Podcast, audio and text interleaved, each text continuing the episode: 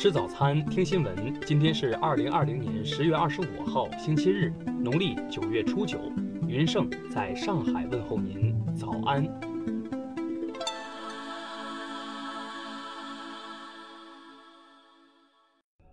首先来关注头条消息：美国总统候选人举行大选前最后一场面对面辩论，不少外媒都注意到了拜登在涉华问题上的强硬表态。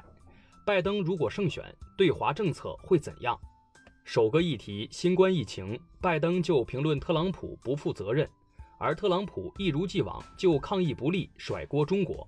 到了国家安全议题，两人互指对方或其家人与中国有生意往来，攻击对方纵容外部政治干预。围绕气候变化、核潮问题，双方都谈到中国责任，态度都较负面。多数舆论认为，就对华政策而言，无论谁当选都差不多。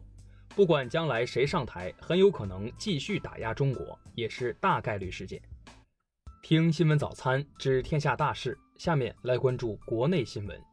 国家副主席王岐山在外滩金融峰会发表视频致辞时表示，要坚持金融服务于实体经济，中国金融不能走投机赌博的歪路，不能走金融泡沫自我循环的歧路。不能走庞氏骗局的邪路。在纪念中国人民志愿军抗美援朝出国作战七十周年之际，中央宣传部向全社会宣传发布志愿军老战士孙景坤、徐振明的先进事迹，授予他们“时代楷模”称号。中国疾病预防控制专家吴尊友表示，今年秋冬我国出现疫情局部爆发的可能很小。但类似青岛那样出现零星的病例可能性依然存在。近日，中国第十批赴南苏丹维和工兵分队全体二百六十八名官兵被授予联合国维和部队的最高荣耀——和平荣誉勋章，以表彰他们为和平进程做出的贡献。人社部发布会消息，一至九月，三项社会保险基金总收入三点五七万亿元，总支出四点二二万亿元。九月底累计结余六点二八万亿元，基金运行总体平稳。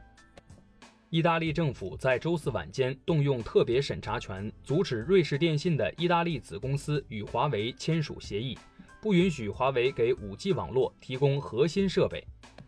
民政部通报，未来将推动婚姻登记管理信息系统全国联网互通和功能完善，推动指纹采集、人脸识别等技术运用。据央视消息，江苏省委常委、政法委书记王立科涉嫌严重违纪违法，主动投案，目前正接受中央纪委审查调查。下面来关注国际新闻，在叫停 WeChat 下架令，允许苹果和谷歌继续在美国应用商店提供下载服务后，当地时间二十三号，美国旧金山一名法官驳回了司法部要求撤销这一决定的申请。据波兰通讯社消息，波兰总统杜达确诊新冠肺炎，不过目前身体感觉良好。纽约、波特兰和西雅图起诉特朗普政府，因后者此前曾将他们列为无政府主义城市。诉讼称，特朗普政府此举切断了对城市的资助，后果非常严重。为控制疫情蔓延，当地时间二十三号晚，意大利坎帕尼亚大区实施宵禁。当夜，首都那不勒斯数百名示威者聚集在市中心广场上，要求获得经济补偿。为应对持续恶化的疫情，法国政府决定扩大宵禁地区范围。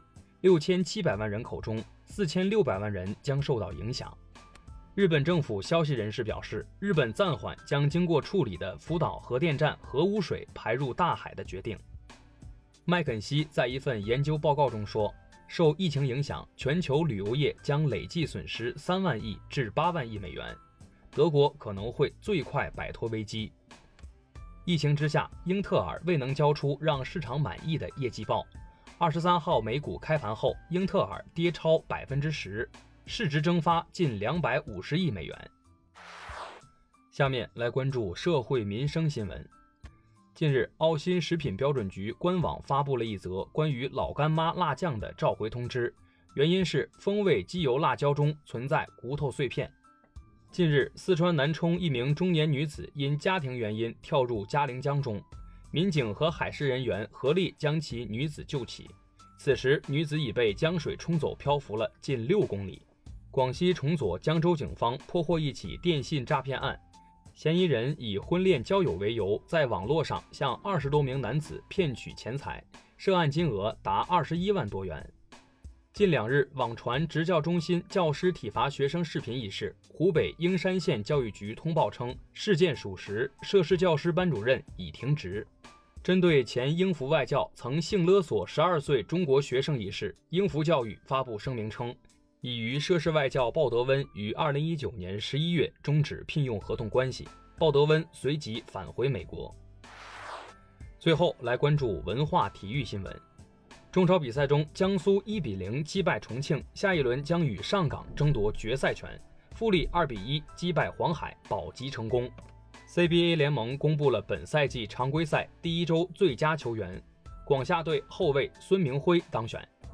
电影《金刚川》全国公映，首日票房破亿，获得观众如潮好评和热议。当年志愿军英勇奋战，极为震撼。美国国家航空航天局预告，二十六号将揭秘一项有关月球的激动人心的新发现。这一消息引发众多天文爱好者猜测。以上就是今天新闻早餐的全部内容。如果您觉得节目不错，请点击再看按钮。